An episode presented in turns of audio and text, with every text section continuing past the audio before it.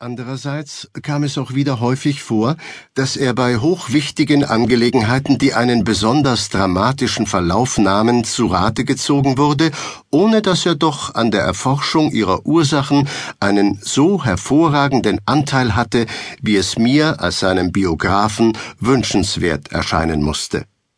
Auch bei der hier folgenden Geschichte hat er keine entscheidende Rolle gespielt, und doch möchte ich sie, der seltsamen Umstände wegen, die damit verknüpft sind, nicht in dieser Sammlung fortlassen.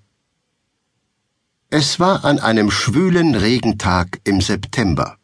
Wir hatten unsere Läden halb geschlossen und Holmes lag auf dem Sofa, beschäftigt, einen Brief, den er am Morgen erhalten, immer von neuem durchzulesen. Ich selbst litt zwar seit meiner Dienstzeit in Indien stets weniger unter der Hitze als der Kälte, doch fühlte ich mich auch zu nichts recht aufgelegt. Selbst die Zeitung langweilte mich.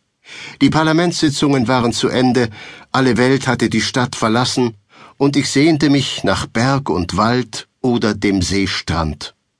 Meinen Freund quälte kein solches Verlangen. Mich veranlasste nur die Ebbe in meiner Kasse, den beabsichtigten Ferienausflug zu verschieben, aber für ihn hatten Naturgenüsse überhaupt keinen Reiz.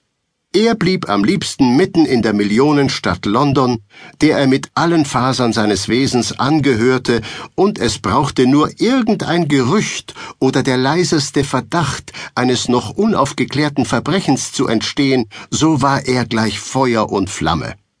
Zur Abwechslung pflegte er wohl dann und wann einmal, statt dem Übeltäter in der Stadt nachzuspüren, einer geheimnisvollen Fährte auf dem Lande zu folgen aber der Sinn für Naturschönheit fehlte ihm gänzlich, wie groß auch seine Begabung im Übrigen war.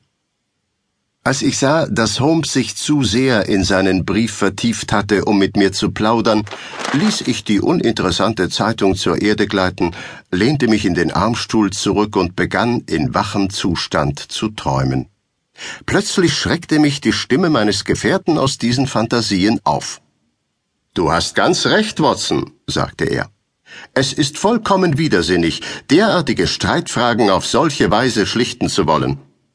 Die reinste Torheit, rief ich. Da war mir auf einmal klar, dass er meinen innersten Gedanken Ausdruck gegeben hatte. Ich fuhr in die Höhe und starrte ihn in maßloser Verwunderung an. Aber Holmes, rief ich, wie ist das möglich?